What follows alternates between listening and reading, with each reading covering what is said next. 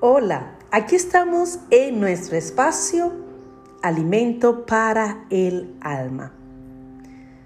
¿Alguna vez escuchaste esta frase? Una buena madre aguanta de todo por amor a sus hijos. Yo digo que depende. Depende de qué es ese todo. No sé si alguna vez lo escuchaste o si te lo dieron como consejo o lo dice alguna amiga. Parecen palabras muy lindas y poéticas y ciertamente el amor de madre aguanta desvelos, cansancio, fatiga, hambre, lágrimas por sus hijos. Aguanta noches despierta en las emergencias de los hospitales, noches incómodas en su sofá esperando que lleguen salvos a casa y cosas así por amor a ellos.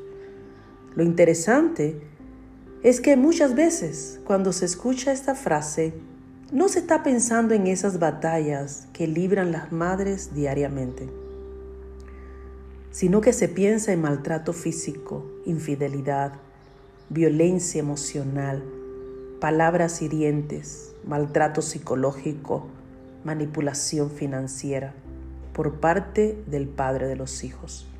La pregunta es, ¿vale la pena soportar todo eso bajo el pretexto que lo hacen por los hijos? Cada situación es diferente, sin embargo analicemos. La mujer que aguanta todo lo mencionado, todo lo malo, ¿lo hace por los hijos o porque a pesar de todo desea estar con ese abusador y solo usa a los hijos como pretexto para no cambiar su entorno? ¿Hasta qué punto es amor por los hijos o amor enfermizo por el hombre? En una ocasión escuché a una señora decir así, si Jesús sufrió, ¿quién soy yo para no sufrir maltrato como esposa? Es una enseñanza tan alejada de la verdad bíblica que aún recordarla me produce dolor. Y lo peor es que algunas personas lo creen así. La otra cara de la moneda es que las mujeres que usan esta frase para mantener una relación o matrimonio enfermo manipulan a los hijos diciendo, todo esto lo aguanto por ustedes. No es justo. No es justo poner esa carga sobre los hijos. Las madres que lo deciden hacer deben ser sinceras y aceptar que lo hacen porque están atadas emocionalmente a su abusador. El amor por los hijos nos debe llevar a tomar las decisiones necesarias para que crezcan en un ambiente de paz, armonía, bienestar, para que no repitan los malos patrones de los adultos que les rodean aunque estos adultos sean los padres.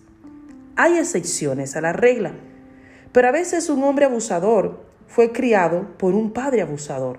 Una mujer que acepta maltratos fue criada por una madre que aceptó maltrato. Es tiempo de hacer cambios para que las nuevas generaciones no cosechen nuestros errores y pecados. Si de verdad amamos a nuestros hijos, Demostrémoslo de manera digna y correcta, enseñándoles con nuestro ejemplo y estilo de vida. Dice el Salmo 17.8, guárdame como a la niña de tus ojos, escóndeme a la sombra de tus alas. Gracias por acompañarme en este espacio, Alimento para el Alma con Elenita la Cubanita.